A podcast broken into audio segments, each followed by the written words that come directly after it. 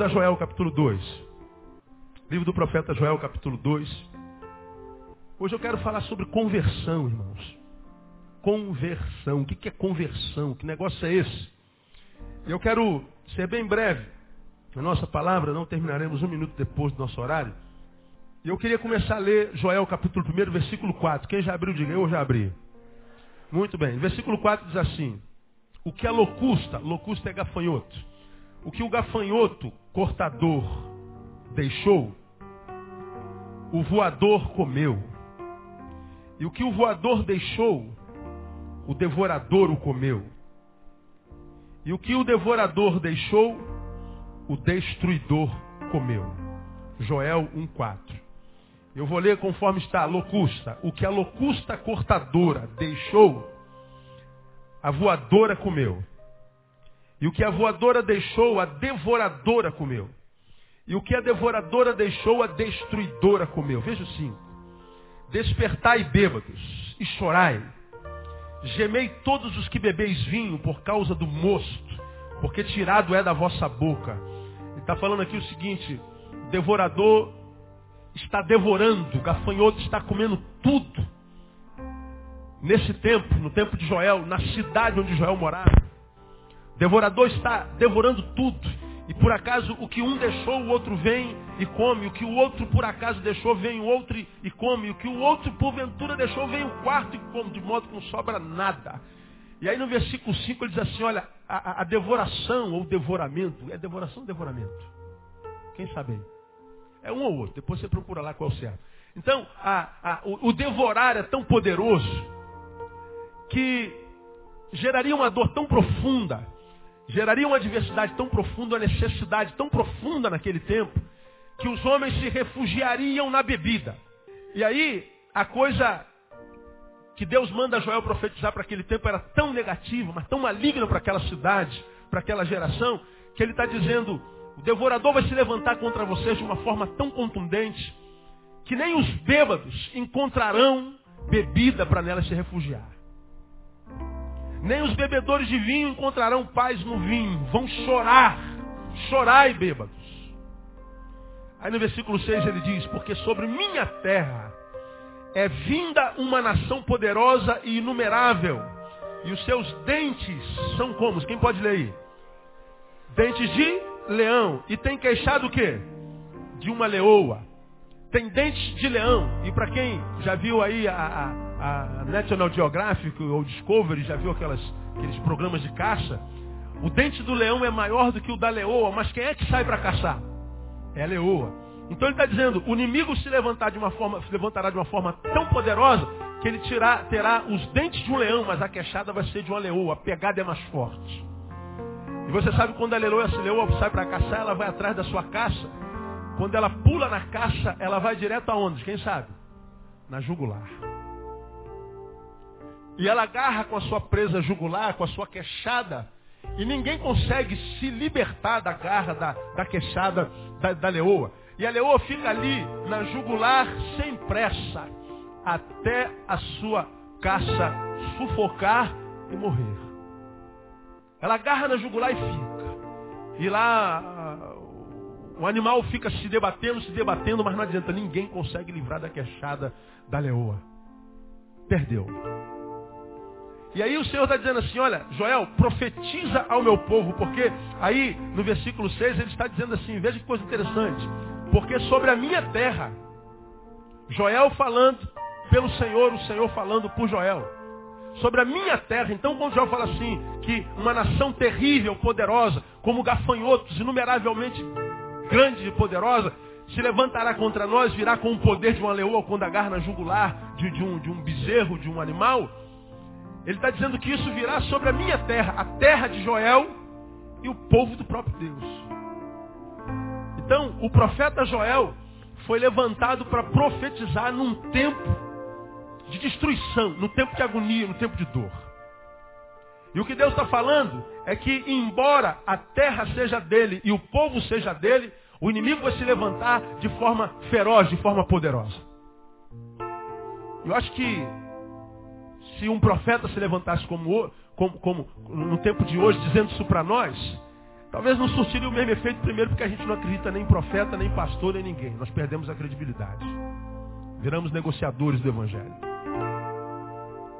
Agora, naquele tempo, quando inquestionavelmente o profeta era a voz de Deus, e Deus usava o profeta e falava assim, olha, os gafanhotos se levantarão e não vai sobrar nada. Um que um deixar, o outro vem e come. O que esse deixar vem, o outro vem e come. O que esse deixar, o outro vem e come. Não vai sobrar nada. E mais, não adianta se refugiar na cachaça. Não adianta se refugiar na droga. Não adianta se, é, se esconder atrás de paliativos que fazem efeitos instantâneos, porque nem isso vocês vão ter. A época é de dor. Eu imagino que essa palavra de Joel teria gerado uma comoção geral, um desespero, porque esse cara é profeta, ele fala em nome de Deus, e aquele que fala pelo profeta não pode mentir. Dor. A gente já falou que muitas vezes a gente não concebe dor junto com amor. Deus é amor e nós acabamos de falar várias vezes nesse culto que Deus nos ama, mas a despeito disso, ele está falando, nós vamos passar por momentos adversos, vamos passar por adversidades e momentos como esse de, de, de, de Joel, que, que, profetizou sobre aquela casa. Depois você lê Joel capítulo 1, você vai ver como é assustador. Mas aí quando chega no versículo 2, no capítulo 2, quando ele começa a falar sobre castigo, a gente chega lá no versículo 12, e nós vemos o Senhor usando a boca do profeta Joel em função do que iria acontecer, para dizer ao povo que o povo precisava se converter. E a palavra de Joel, no versículo 12, é assim. Todavia, ainda agora diz o Senhor, convertei-vos a mim de todo o vosso coração, e isso com jejuns, e com choro, e com pranto, e rasgai o vosso coração, e não as vossas vestes, e convertei-vos ao Senhor vosso Deus, porque Ele é misericordioso e compassivo, tardio em irar-se e grande em benignidade, e se arrepende do mal. Quem sabe não se voltará e se arrependerá, e deixará após si uma bênção em oferta de cereais e libação para o Senhor vosso Deus. Tocai a trombeta em Sião, santificai um jejum, convocai uma assembléia solene, congregai o povo, santificai a congregação, ajuntai os anciãos, congregai os meninos e as crianças de peito, saia o noivo da sua recâmara e a noiva do seu tálamo. Chorem os sacerdotes, ministros do Senhor, entre o alpendre e o altar e digam, poupa o teu povo, ó Senhor, e não entregues a tua herança ao opróbrio, para que as nações façam escárnio dele. Porque diriam entre os povos, onde está o seu Deus? Veja, eu queria que você me emprestasse 10 minutos da sua atenção. Deus usa um profeta para falar aquelas cidades. Vocês vão ser destruídas se continuarem como estão. Mas no meio dessa palavra, Deus usa o mesmo profeta para falar assim, todavia há uma esperança, se vocês se converterem. Aí, nesse versículo 12, ele fala, Todavia, ainda diz o Senhor, convertei-vos a mim de todo o vosso coração, isso com jejum e com choro e com pranto, rasgai o vosso coração, não as vossas vestes, convertei-vos ao Senhor vosso Deus, porque Ele é misericórdia, misericordioso, compassivo, tardio em irasse, aí no final diz assim, grande em benignidade, e se arrepende do mal.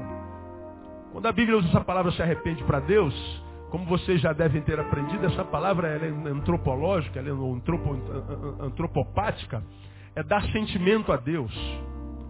O Senhor se arrependerá, a palavra aqui é narram. Não é se arrepender como eu me arrependo. Eu estou fazendo uma coisa errada. Ih, que besteira que eu fiz, me arrependo e volto. Não, Deus não faz besteira. Deus não pode ser tentado pelo mal. Portanto, nesse contexto, a palavra literal não é arrependimento. Deus pode, quem sabe, mudar o seu decreto. Deus que disse que a nação vai se levantar contra vocês como gafanhoto e vai destruir Deus pode então se levantar com o seu próprio decreto por amor a vocês, dependendo de vocês.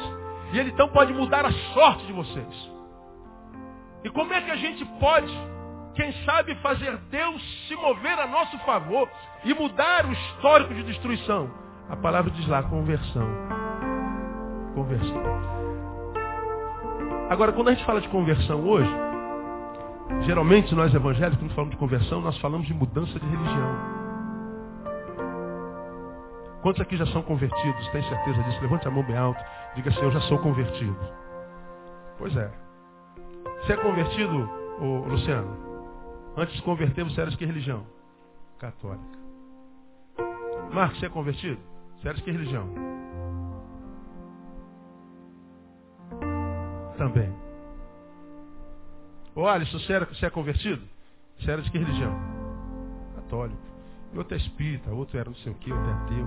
Aí quando a gente fala assim, eu sou convertido, ele está dizendo assim, eu era de uma religião, agora sou de outra. Legal. E a gente fica feliz com isso. Oh, como é que a nossa igreja está cheia de gente, quanta gente se convertendo. Agora pensa aqui comigo, me empresta um pouquinho o seu raciocínio. Nunca em tempo algum nesse país converteu-se tanta gente, ou seja, mudou de religião tanta gente. E nunca as igrejas estiveram tão cheias e abarrotadas. Mas a despeito dessa conversão, conversão, aspas, em massa, diga para mim ou diga para si, a cidade onde você mora, ela tem melhorado? O país onde você mora, onde há essas conversões em massa, onde as igrejas estão cheias, essa gente que se converte, tem conseguido converter o coração de Deus, de modo que parece que ele retirasse a maldição de sobre essa cidade? Essa gente que a gente diz que está convertida, que era católica, agora é batista, que era espírita, agora é assembleiana, que era ateia e agora é presbiteriana, que não era porcaria nenhuma, agora é alguma porcaria, que antigamente dizia bom dia, agora diz a paz do Senhor, que antigamente ia para praia, agora não vai mais para praia, que antigamente jogava bola, agora não joga mais bola, que antigamente depilava-se, agora não depila-se mais. E diz, eu agora sou do Senhor, que domingo ia para o Maracanã, agora vem para o templo. Será que essa conversão, esse povo que tem se convertido, tem vivido de fato uma vida de quem convertido seja de fato, ao ponto de Deus olhar para nós e falar assim, o meu povo converteu-se de fato de verdade. Então eu vou retirar de sobre a sua cidade a maldição. Será que tem acontecido isso na prática?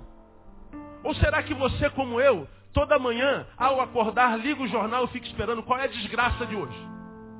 Que tipo de conversão a gente vive hoje que faz a gente mudar de religião? Mas a conversão diferente dessa aqui que diz que se o povo se converter, Deus também se converte. Se o povo se converter, Deus se arrepende. Deus retira o seu decreto. Tipo de conversão é a nossa, que, que é diferente dessa aqui, que diz que os inimigos se levantam contra nós, os devoradores. Essa cidade nossa está sendo devorada. Nós estamos vendo coisas bárbaras acontecendo, nós estamos vendo pais esquartejando os filhos, eu falo isso todo dia. Nós estamos vendo mães botando filho no micro-ondas. Nós estamos vendo meninos arrastarem outros pelo chão. Nós estamos vendo pais jogando os filhos pela, pela, pela, pela, pela janela. Nós estamos vendo corrupção ao extremo. Violência ao extremo. Soube hoje alguém que frequenta a nossa igreja sepultou o seu filho ontem porque é policial. Parou no, no, no, no, no sinal, segundo me contaram, botaram o revólver na cabeça dele, ele estava com o revólver aqui, ó. E ele não teve tempo de pegar o revólver para se defender. E ele falou, perdi, perdi, tudo bem, na boa. Quando viram a carteirinha de polícia, o que, que eles fizeram? Estouraram a cabeça dele. Que cidade é essa? Uma cidade que se tu usa um tênis desse, Nike, o sujeito gostou do seu tênis, gostei do seu tênis, dá um tiro na tua testa e leva o teu tênis. Nossos filhos saem para a escola e a gente fica desesperado de voltar. Que cidade maldita é essa? Essa cidade que eu fiz questão de colocar aqui, e por ela eu oro toda vez que aqui eu entro, e coloquei lá, procurai a paz na cidade e orai por ela ao Senhor, porque na sua paz vós tereis paz. Ora, se eu tenho paz quando a minha cidade entra em paz, isso quer dizer que quando a minha cidade não tem paz, o que, que acontece comigo? Eu também não tenho paz. Aí nós vivemos o que eu tenho dito e ensinado a vocês, que eu chamo de medo cósmico. Talvez ninguém nunca tenha tirado da nossa cabeça, talvez nós não tenhamos jogado filho nenhum pela janela, nós nunca fomos assaltados, nunca aconteceu nada conosco, mas a gente vê acontecendo ao nosso lado todo dia, o tempo inteiro. A gente liga o jornal, a gente é, é encharcado dessas más notícias, dessas notícias malignas, isso tudo vai gerando um medo cósmico, um medo social, que a gente daqui a pouco está tomado por síndrome de pânico, por depressão, por toda sorte de transtornos emocionais, e a gente tem medo de sair da nossa casa. Daqui a pouco você não sabe, começa a engordar igual um não sei o quê, e não sabe o que está engordando. O problema é psicossomático. O outro está emagrecendo, virando faqui. O que, que, você tem? Vai no médico, faz tudo quanto é exame e não tem nada. O problema é emocional, é psicossomático. Seu cabelo começa a crescer. Aparecem nódulos aqui, nódulos ali. Nunca se fez tanta cirurgia nessa nação. Da onde vieram esses caroços todos? Veio do problema psicossomático, psicológico que se manifesta no soma, no corpo. Parece que nós vivemos debaixo de uma maldição. Quem viaja, e, tanto quanto eu, ou nem tanto. Se você, por exemplo, pega, pega a Dutra, sai da cidade, parece que quando você vai saindo da cidade, os ares vão desanuviando. E se você ficar, por exemplo, quatro dias fora da cidade do Rio de Janeiro, quando você volta de viagem, não sei se vocês já perceberam isso, quando o seu carro bate na Avenida Brasil, quem sabe do que eu estou falando aqui? Você sente o peso na cidade. Veio um pastor aqui, ano passado, o pastor Edivando do Espírito Santo. E ele quando chegou na Avenida Brasil, ele começou a passar mal e falou, Neil, o que está acontecendo nessa cidade, brother? Quando eu entrei na cidade, eu senti um peso terrível. Senti a força de potestades. O que, que acontece nessa cidade? E ele fez uma pergunta, cadê a igreja desse estado? Porque muitos podem não concordar que quando você entra na cidade você sente o peso. Não tem que concordar, cada um tem a percepção espiritual que Deus deu. Agora quem tem um mínimo de percepção espiritual, percebe que há alguma coisa diferente nessa cidade. Nessa cidade aqui, se a gente pisar no pé do mendigo, sai em todos os jornais do Brasil inteiro. Agora, se lá em, em Vitória matarem 15, ninguém sabe. Tudo que acontece aqui é amplificado. Eu tenho orado pela minha cidade porque eu creio que essa cidade linda em beleza possa se tornar uma cidade linda enquanto seu povo. Eu creio que essa cidade ainda pode ser transformada. Eu creio que nós possamos viver uma vida com paz, como diz lá o profeta Jeremias, em 29, versículo 7. Eu creio que o coração de Deus pode se converter para essa cidade. Agora, nós sabemos que parte disso depende de mim, depende de você, depende da igreja. Desde 2 Crônicas 14, versículo 7, ou aliás 7, 14. Se o meu povo, meu povo, diz o Senhor, que povo é esse que se chama pelo meu nome, se humilhar e orar e buscar a minha face e se arrepender dos seus maus caminhos, aí Deus está falando assim, se o meu povo fizer isso, então eu ouvirei do céu, perdoarei os seus pecados e farei o quê? Sararei o quê, meu irmão? A sua terra. Então a cura dessa cidade está na mão de quem? Da igreja. Porque se ele disse, eu sararei a minha terra, a sua terra, ele está dizendo, eu tenho poder para fazer isso. Mas para que eu seja Deus para a sua terra, o meu povo precisa ser povo para mim. Para que eu possa ser Deus dessa cidade, essa cidade precisa ser servo meu, precisa ser povo para mim. Então, Deus está dizendo que o caminho é a conversão. Agora, o que é conversão? Conversão seria mudança de religião? Não. Não. Conversão é uma experiência pessoal. Religião é hereditário. Ah, você é de que religião? Ah, eu sou católico. Quando é que você se converteu? O que, que é isso? Ele não sabe. E por que, que é o que é? Porque o bisa foi, o avô foi, o pai é, eu sou. Se Deus quiser, os filhos também serão. Então a religião ela vem de hereditariedade, vem por herança genética, herança cultural. A religião não tem a ver com Deus, não tem a ver com nada. É, é, é a gente herda. Isso nada tem a ver com, com conversão. Ah, então, por isso tem que mudar de religião. Não, pastor. Não é. O que muda quando a gente se converte não é a priori a religião. Porque é diferente da maioria dos cristãos, eu acredito que Deus tenha muito povo fora da igreja evangélica. Por isso que ele disse aos apóstolos, olha, ainda tenho muitas ovelhas que não são desse rebanho. São de um outro rebanho, mas não deixam de ser minhas ovelhas por causa disso. Então, graças a Deus por isso, porque se nós dependêssemos só do povo que a gente chama evangélico, a gente estava perdido. Agora, conversão é uma experiência pessoal, a palavra é metanoia. Né? E eu preguei sobre isso há bem pouco tempo atrás, você está lá, ó, como, como militar é, bom de, de, de, de, de ordem unida, e o cara dá a, a, ordem de meia volta, e você então dá meia volta. Aqui houve uma metanoia, e aqui houve outra metanoia. É mudar o rumo, mudar o sentido, é uma mudança de mente, uma mudança de coração, mudança de alma. Então ele está dizendo que tem que mudar, a priori, não é o governador, não é o presidente, não é o, o deputado, não é o juiz, não é a polícia que tem que converter e mudar é o coração. Que tem que mudar é a mente.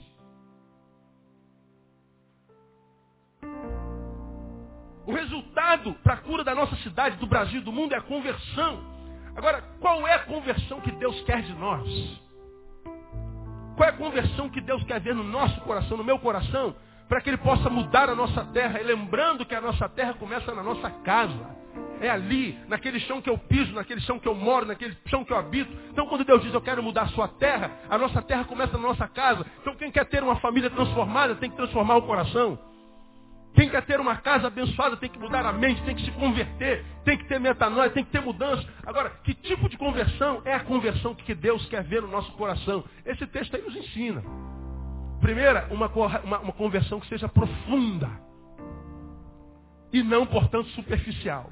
Quando você lê aí o versículo 12, todavia ainda agora, diz o Senhor, convertei-vos a mim. Ele não termina aí o texto. Ele está dizendo lá, convertei-vos a mim como? Leia vocês para mim, por favor. Convertei-vos a mim como?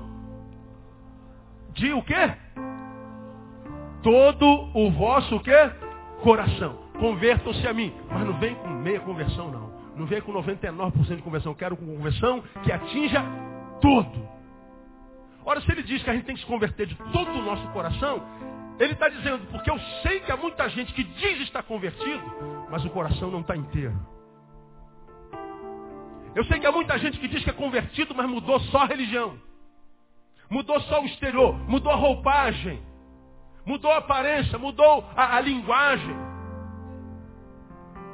Agora ele fala o evangeliquez, não fala mais o mundanês. Agora ele anda na moda evangélica, não mais na moda mundana. Ele agora se absteve de todo tipo de prática pecaminosa. Então nada do que está do lado de fora ele pratica mais. Ele se converteu. Aí você vai numa reunião, num casamento, numa festa, vai na cervejinha? Não, eu sou crente. E aí vai comer uma carninha? Não, eu sou crente, estou em jejum. Ei, vamos pegar uma praia amanhã? Não, eu sou crente, não vou para a praia. Olha, eu vou ver aquele filme que está aí na moda. Não, eu sou crente, não, não vejo filme. Olha, vou não, sou crente, crente não. E aí as pessoas conhecem muito mais o povo de Deus pelo que ele não faz do que por aquilo que ele faz. Porque o crente é aquele que não bebe, não fuma, não cheira, não joga, não faz nada. Ele se absteve de tudo. E a gente diz, caramba, esse cara se converteu mesmo, né? Esse cara enchia a cara com a gente, o cachorro lambia a cara dele. Agora, ele não, não bebe mais. E aí, o cara que não bebe mais fala assim, ó, oh, viu? Como é que meu testemunho é maravilhoso? Pô, esse cara agora não sai mais para pular cerca com a gente, ele pulava cerca, a gente agora não pula mais cerca, as cercas agora o contêm. E a gente diz, pô, que conversão legal. E aí a gente vai testemunhando o quanto Deus fez na nossa vida, porque eu era um assassino, matava, roubava, e agora eu não mato, não roubo, não faço mais nada disso. E a gente diz, caramba, esse cara foi transformado, ele não faz mais nada do que ele fazia. Legal. E você faz o que agora? O que o crente não faz, a gente sabe. O que, que o crente faz? Ah, eu vou para a igreja todo domingo, pastor. De vez em quando eu canto lá uma musiquinha, canto no coral. Eu sou regente do coro, pastor. É mesmo, sou. Tá vendo aquelas caixas lá em cima, pastor? Foi eu que botei lá em cima. Quatro caixas novas, tá vendo? Daqui a pouco essas trambolhas vão cair. Domingo deve estar tudo no lugar. Sou eu. Eu cuido do estacionamento da igreja, pastor.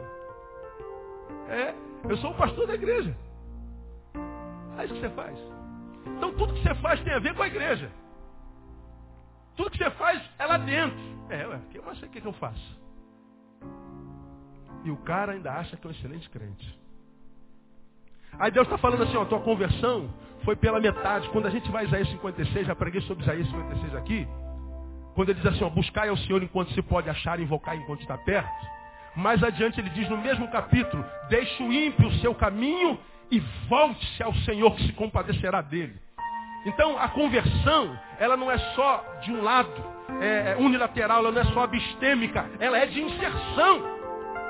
Eu deixo o meu mau caminho, mas me converto ao Senhor. Olha, da mesma forma como eu matava para o diabo, agora eu vou gerar vida para Deus. Da mesma forma como eu me intoxicava com droga e bebida, eu vou me abster e ajudar a restaurar outro da droga e da bebida. Da mesma forma como o diabo me usava nas trevas, Deus vai me usar pelo Espírito Santo na luz. Porque Deus não me tira do inferno para me enfiar num templo, irmão. Deus me tira do inferno existencial e me enfia no mundo. Para que eu possa, pelo poder do Espírito Santo de Deus, mudar o mundo à minha volta no nome de Jesus. Você se lembra que eu já preguei aqui? Há, uma, há um remédio de barata, não sei se ainda existe esse remédio, que é, tadinha das baratas, um, uma coisa do capeta. Porque você pega uma, uma caixinha, o nome dele é Matox. Você pega a caixinha, bota lá onde está as baratinhas, não é? A baratinha veio cá perturbar a gente, nossas esposas, né? aquela coisa toda. Aí a baratinha volta para casa. Quando chega em casa, tem um manjar dos deuses. Oh, aleluia, obrigado, Jesus. Quanta fartura. Isso caiu do céu, obrigado. E a baratinha enche a cara. Come até não aguentar mais. Quem conhece uma tóxica, ela morre na hora? Não. Acontece nada, ela está farta. Ela volta para junto dos dela e conta a bênção. Olha, Deus nos abençoou. Fartura, prosperidade. Aí quando ela está contando a bênção, ela começa a tossir. Ela fala para a companheira, pô, estou sentindo alguma coisa aqui, a comida não fez bem. Daqui a pouco ela mesma morre e o que nela há começa a exalar e começa a atingir a tantos quantos estejam do lado dela. O nome desse remédio é Matox. Ela é contaminada pelo Matox e todos os que estão com ela morrem juntos. A obra do Espírito Santo de Deus é a conversão, que é de todo o coração, é o oposto matox, é vivox.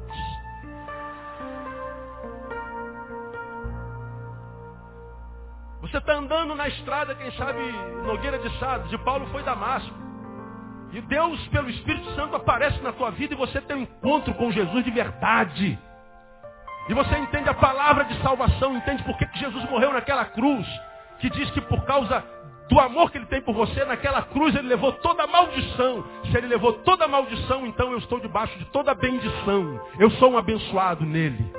E eu então me entrego a Ele completamente. Ele me tira das trevas, me tira da lama, me tira do mundo, me tira do pecado. Ele me saca de lá, Ele me pinça do meio da massa do pecado e me traz para o altar. E então a Sua palavra diz que Ele me lava, Ele me banha, Ele me enxágua, Ele me dá um novo nome, Ele me batiza com o seu Espírito Santo, Ele me enche de autoridade espiritual, de alegria, Ele muda a minha vida todinha.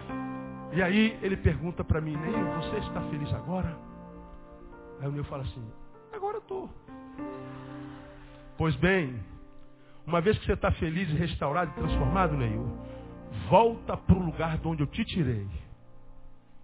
E diz para eles o que eu posso fazer numa vida que está na minha mão no meu altar.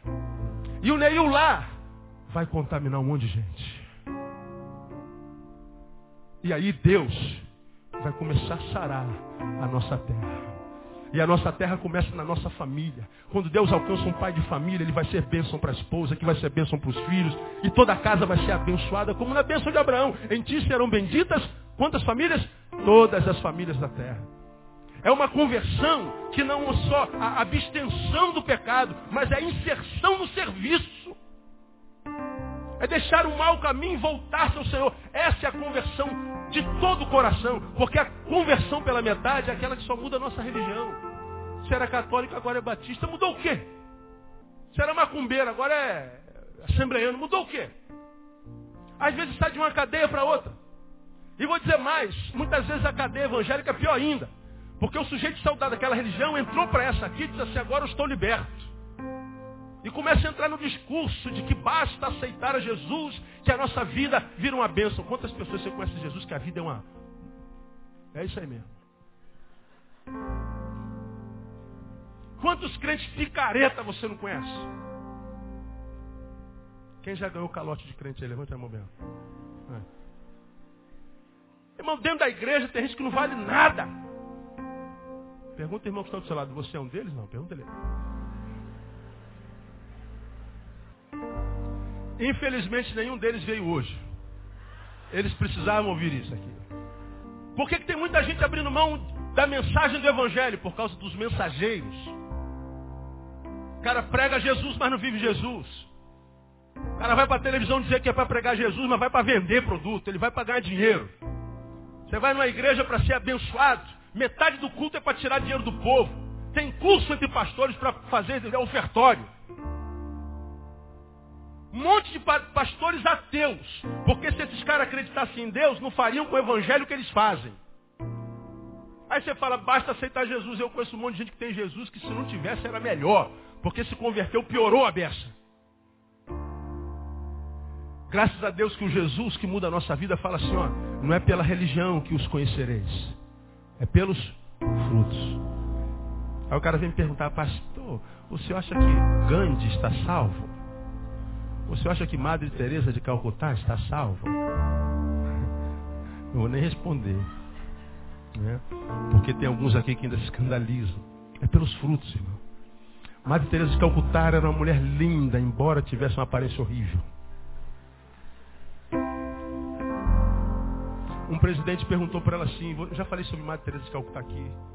Foi lá conhecer o trabalho que ela tem com os leprosos, um dos maiores do mundo. O cara via aquele, aquela gente sem, sem orelha, sem pedaço de braço, um corpo carcomido pela doença, gente em estado de putrefação em vida. E aquele presidente olhava, meu Deus. Ela falou, Madre, que coisa linda o seu trabalho. Eu não faria isso por dinheiro nenhum no mundo. E ela falou assim, eu também não. Como quem diz, eu não faço por dinheiro nenhum no mundo, eu faço por amor. Ela abriu mão da sua própria vida para dar um pouquinho de vida para aquela gente cuja vida já tinha sido cerceada em seu futuro.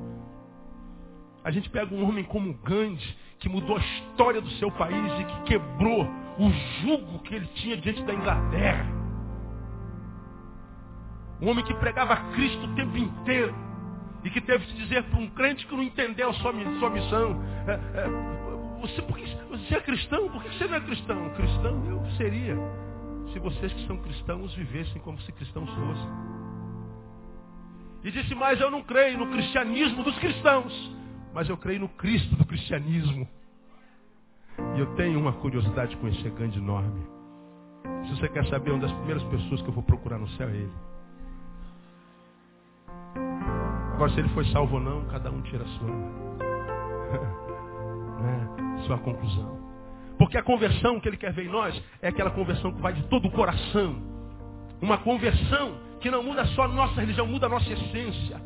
Um coração que tinha o poder de odiar o próximo, matar o próximo. Agora, alcançado pelo Evangelho, vai amar o próximo com a mesma proporção.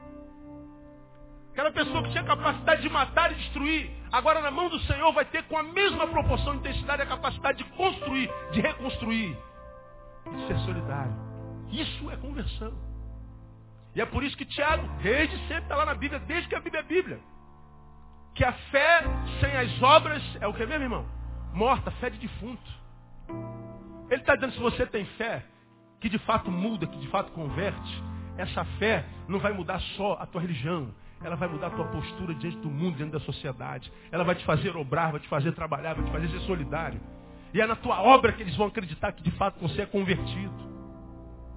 Então, amados, nós temos que parar com essa, com essa, com essa, eh, eh, essa verborragia espiritual, parar com esse discurso teológico que nos leva a lugar nenhum e partirmos para a prática. É chegado o tempo de nós calarmos a nossa boca. É chegado o tempo de nós ouvirmos o santo católico, que diz, ó, prega o evangelho sempre, se necessário. Usa as palavras. Porque muitas vezes as palavras atrapalham, não é? Tivemos o culto dos surdos aqui domingo passado. E eles não abriram a boca num minutinho. Mas comunicaram-se muito bem. Amém amém? Foi uma bênção o culto domingo. Nós vimos o milagre do mudo falando. sem abrir a boca, sem pronunciar a palavra, mas falou. Palavras às vezes atrapalham. Uma atitude vale mais do que mil palavras. A conversão tem que ser de todo o coração, tem que ser profunda. Porque senão acontece o que aconteceu com Amazias em 2 Crônicas, capítulo 25, versículos 1 e 2. Que diz que Amazias fez o que era reto aos olhos do Senhor, mas não fez com inteireza de coração. E aí o que, que aconteceu? Amazias reinou por muito pouco tempo porque ele foi rejeitado pelo Senhor. Ele foi rejeitado. E olha o que o texto diz, ele fez o que era reto. Ele fez tudo certinho, mas não fez com interesse de coração. Porque para Deus não basta fazer, tem que fazer com coração. Não é o fazimento, não é só a produção, é a produção com amor, a produção com graça, que é produto do seu próprio interior transformado pela palavra do Evangelho. E nós precisamos disso. De uma igreja de crentes inseridos, de gente que participa. De gente que mais do que no altar cantando um corinho, para estar cantando um corinho aqui, uma musiquinha aqui, não precisa ser nem crente, irmão. Diga um cantor que você ama aí, qualquer um. Quem? Fábio Júnior. Obrigado. Né? Se botar o Fábio Júnior aqui para cantar uma das nossas músicas, pô, Fábio Júnior, diz outra aí. Hein? Djavan, Djavan, Djavan. Botar Djavan aqui com o violãozinho dele aqui, meu. E cantar. Eu não preciso ser reconhecido por ninguém. Aquela vozinha dele. A minha glória é fazer com que conheçam a ti. A gente vai ficar assim vendo Javan. E fala, Javan é uma benção, né?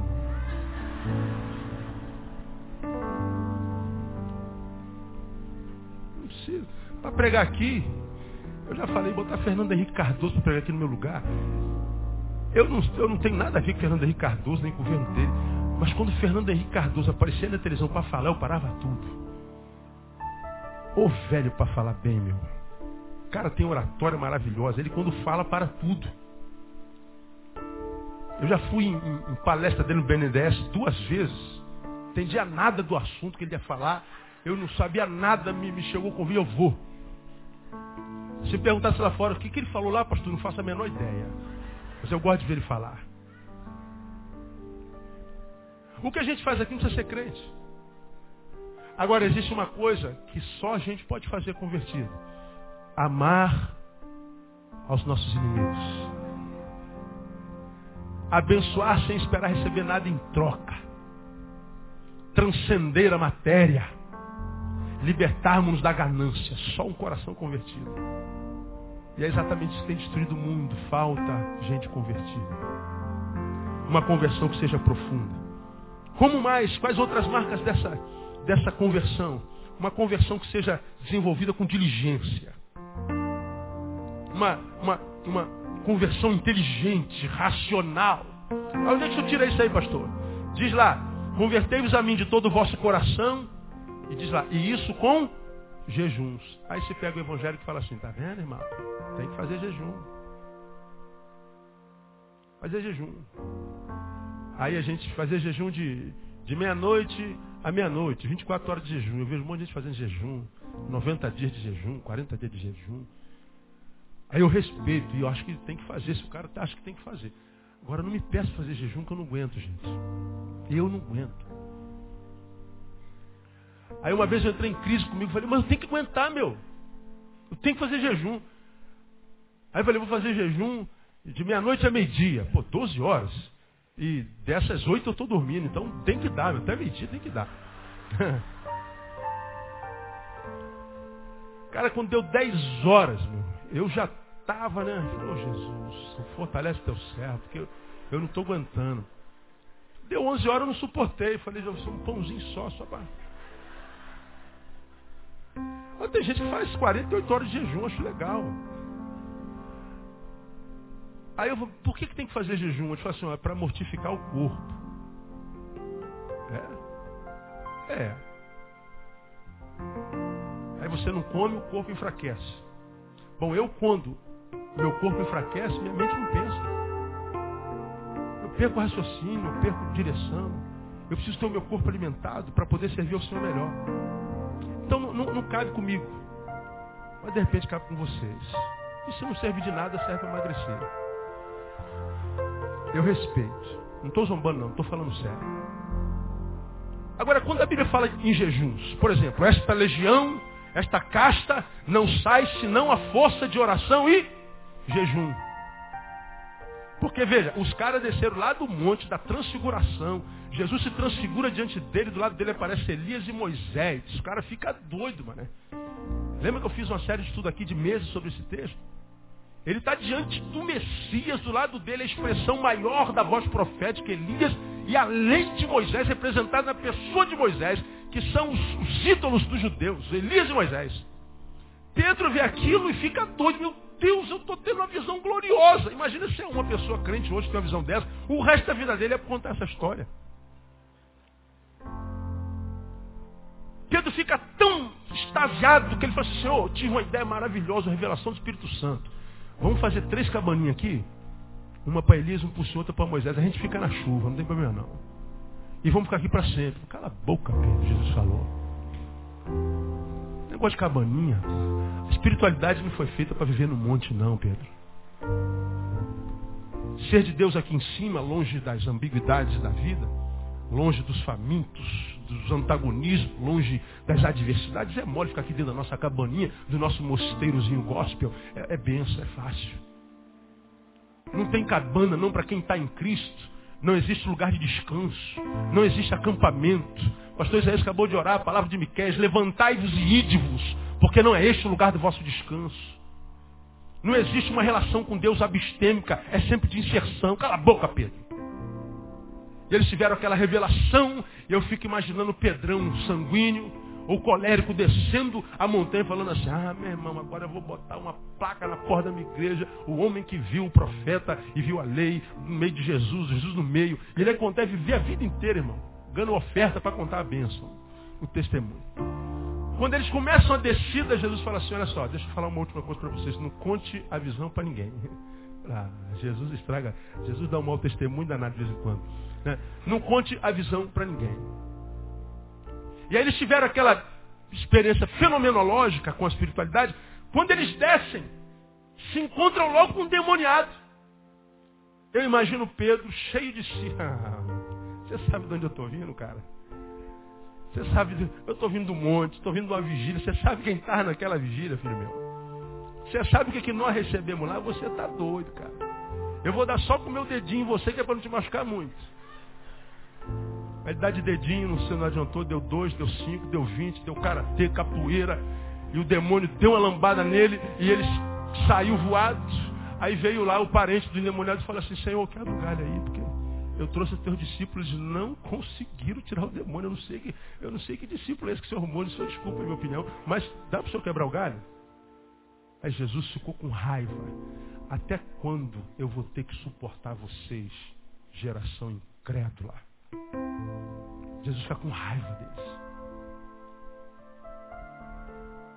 Vocês não sabem que essa casta não sai senão a base de oração, que é a devoção e jejum. Aí você fala assim, é parar de comer pão? É parar de comer comida? É isso que ele quer de nós? Não, irmão. Também, irmão. Quando ele fala de jejuns aqui, ele diz, caso jejum faça parte da tua liturgia, não é só para se abster do pão. É para se abster do pão e pegar o pão que você não comeu e dar para alguém que está com fome. É pegar o suco que você não bebe e dar para alguém que está com sede. É para você se abster do que a tua carne clama, não é só de pão, é do tesão também que te, te, te, te arrebenta. Da fofoca que é teu, teu defeito da avareza que é a tua idolatria. É se abster do que te mata. É se abster da tua fraqueza. Jejum do que te dá prazer e que te afasta de Deus. Não é pão de trigo só. E quando for pão de trigo, não é só para largar o pão e deixar o pão endurecer e depois jogar fora. Porque um jejum que é jejum de pão e depois te faz jogar o pão fora, é um jejum que eu não quero nem olhar para ele. Porque eu não tenho interesse que você passe fome. Eu tenho interesse que você mate a fome de alguém. Então se você acha que tem que ficar com fome, fique. Mas pega o pão e dê para alguém. Mate a fome de alguém. Esse é o jejum com diligência. Esse é o jejum com sabedoria. Esse é, é, essa é a conversão que Deus quer ver em nós. E quando eu falo dessa conversão, para que quem não concorde com ela, e também não tem que concordar, é, possa pelo menos à luz da palavra, quem sabe, se converter a ela. Porque quando Jesus fala por boca de Isaías sobre a devida observância do jejum, no capítulo 58 de Isaías, ele começa dizendo assim, o povo começa a dizer, porque temos nós jejuado, dizem eles, e tu não atendas para isso. 58.3.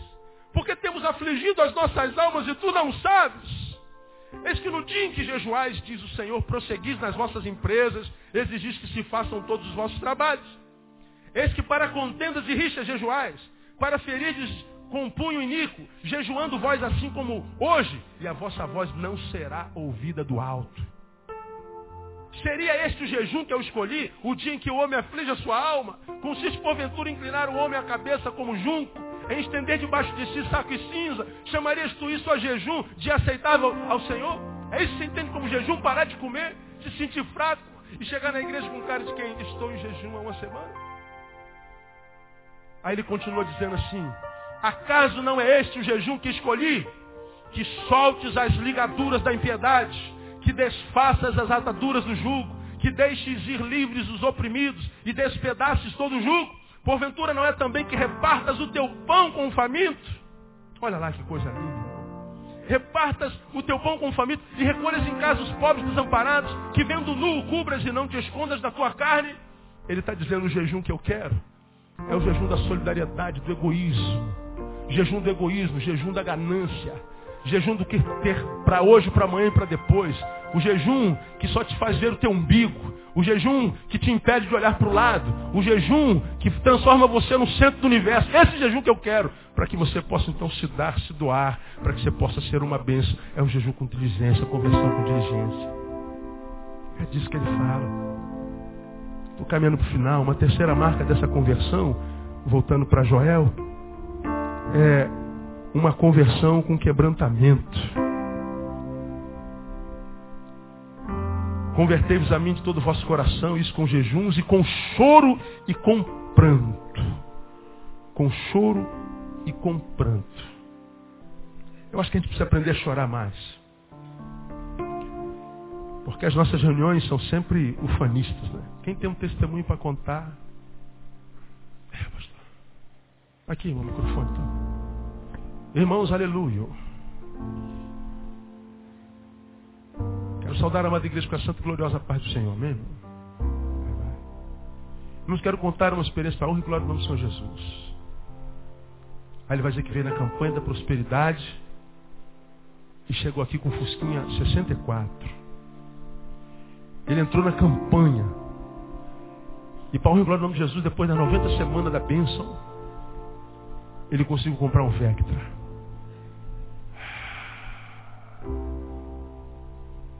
Mudou o quê? A única coisa que mudou foi a visão dos vizinhos com relação a ele. Que os vizinhos riam do carro dele, agora tem inveja dele. Como já preguei aqui, se esse cara não era salvo, ele estava indo para o inferno de Fusquinha. Agora está indo para o inferno de Vectra. Chega mais rápido ainda. Quero contar uma experiência, por glória do Senhor. Eu estava com doença e o Senhor me curou. Do quê? Em termos de destino eterno.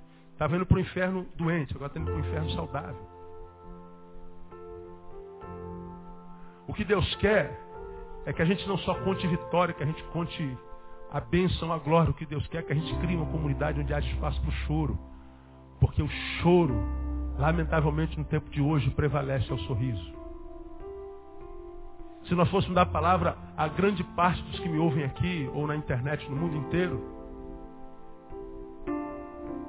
garanto que grande parte de vocês teriam razão para chegar aqui, pegar o microfone e chorar e dizer, gente, pelo amor de Deus, tenham misericórdia de mim, olhem por mim, porque a minha alma está assim, assim, assim, assado. E se nós fôssemos que devemos ser, nós iríamos chorar junto com eles. E se fôssemos Velho Testamento, a gente ia rasgar a nossa roupa, nossa roupa bonita, ia, iríamos nos vestir de saco e cinza, iríamos nos humilhar diante do Senhor por causa da dor do nosso semelhante. Mas a gente não tem espaço para chorar. A gente só tem espaço para contar a vitória. E às vezes uma vitória que é só do portão para fora, porque do portão para dentro, o que sobra é mentira.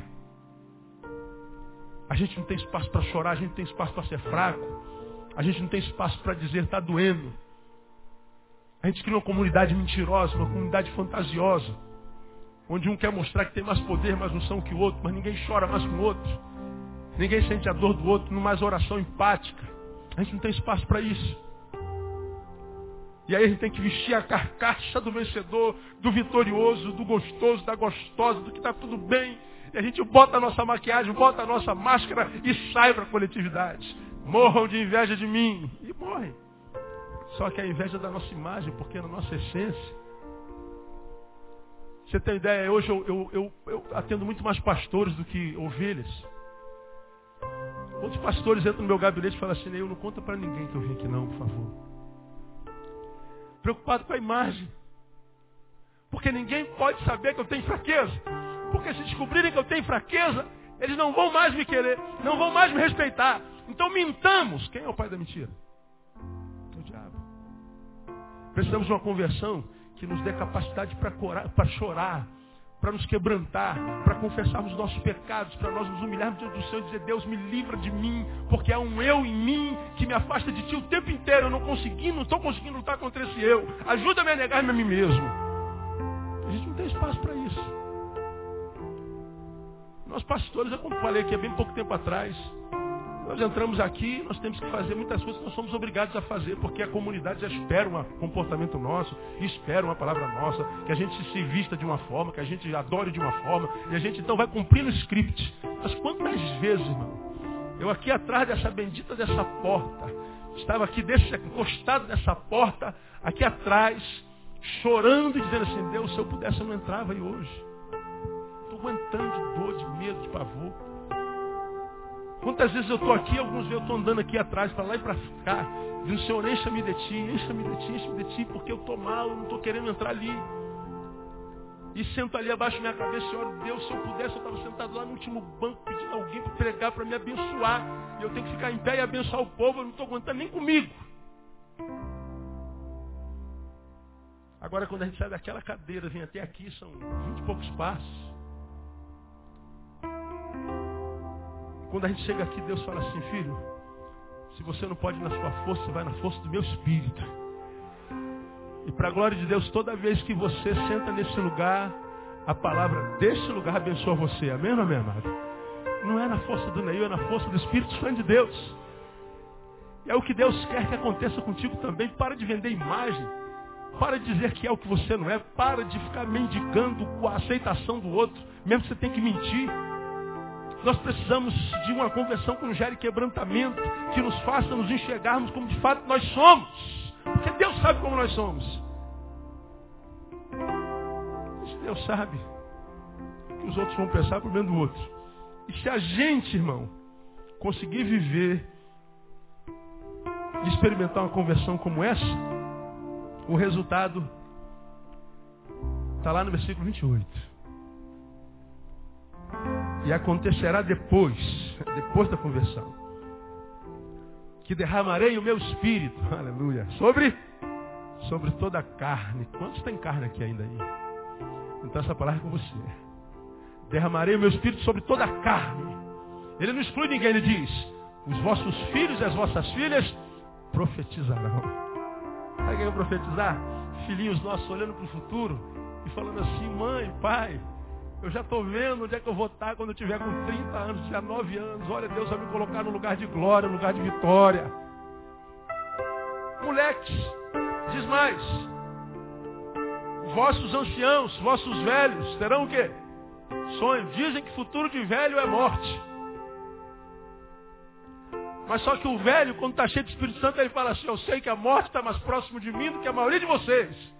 Mas enquanto a morte não chegar, eu vou viver até o fim com intensidade. Porque esse velho sabe que tem muitos jovens que morrem muito antes da morte chegar. E tem velhos com 80 que estão sonhando. Temos uma na nossa igreja que é Forrest Gump, Motilha. Viagem na maionese. Contei a experiência com ela bem pouco tempo atrás. Ela está com quase 90. Quando eu tinha 77 anos, fui visitá-la. E ela falou, pastor, quero contar uma benção. Ô, pois não é, Motilha? Pastor, graças a Deus consegui comprar meu terreninho. Eu começo aqui comigo. Meu Deus do céu, 77 anos, comprou um terreninho. Mas o que é um terreninho? 77 anos. 200 bisnetos, netos. Ô, oh, irmão, que bom, glória a Deus, que benção, aleluia. É, eu comprei, pastor, assim, ali na rua Carumbé, não sei o quê. É legal. Aí no ano seguinte a gente está com ela de novo, pastor, quero contar outra vitória. Eu consegui, comecei a construir minha casinha. Meu Deus, 78 anos, construí uma casinha, ganhando salário mínimo na, na, na glória, vai acabar na glória. Né?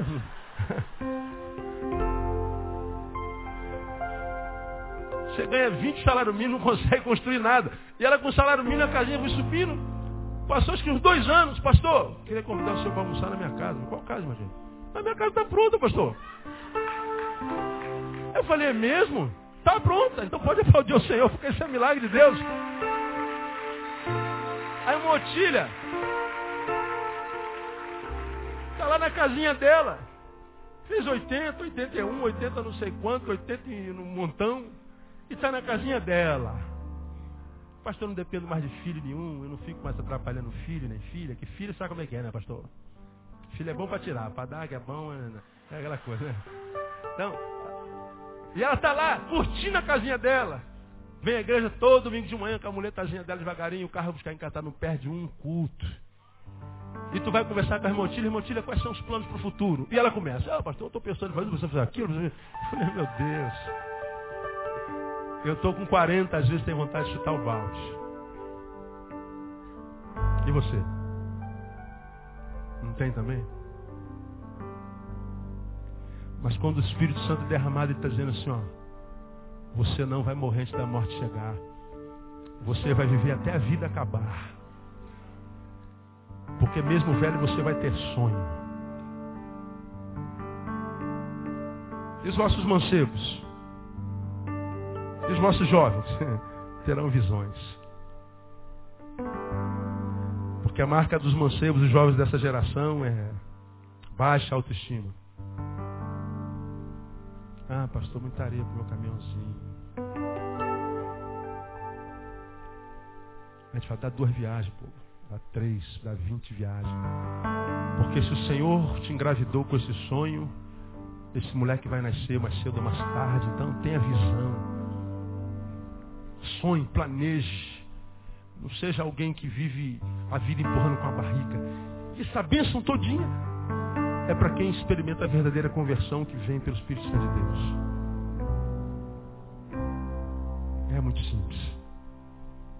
Eu queria, eu queria orar com você para a gente terminar o culto dessa noite. A palavra de Deus é essa, converter-se de todo o coração, converter-se com diligência, converter-se com quebrantamento, para que o Espírito Santo de Deus seja derramado sobre a sua vida e para que a tua terra seja sarada. Se essa palavra foi para você e você está dizendo assim, Senhor, Senhor, eu quero essa conversão. Eu quero uma conversão que seja mais do que a transformação de uma religião. Eu quero uma conversão que vá no cerne, que vá lá no, no profundo do meu ser que mude meu modo de ver a vida, de entender as coisas que me liberte de mim mesmo, que me faça viver uma vida que vale a pena ser vivida. E que eu não me transforme em mais um no meio dessa geração desistente. Se essa palavra foi para você e você quer isso para sua vida, converter-se. Dizer, eu quero que, que a minha vida agora seja entregue a Jesus mesmo. Senhor, não tem outro caminho. Ele diz, eu sou o caminho. Acabou, Ele é o caminho. Então eu quero orar com você. Não estou convidando você a vir para a minha igreja, não estou convidando você a mudar de religião. Eu estou convidando você a mudar de postura de vida, mudar a forma de ser. E você vai ver que se neste modo de ser novo em Cristo Jesus, você vai ver como essa sua vida vai ser transformada numa vida que vale a pena ser vivida. E você vai entender que a vida é uma dádiva de Deus, não é um castigo do inferno. Eu tenho me encontrado com muita gente cada dia que acorda diz, meu Deus, acordei de novo, mais um maldito dia, não. Você vai acordar e vai dar um salto da cama, você, glória a Deus, eu não morri na cama, acordei, e este é o dia que fez o Senhor, alegremos-nos e regozijemos nele em nome de Jesus.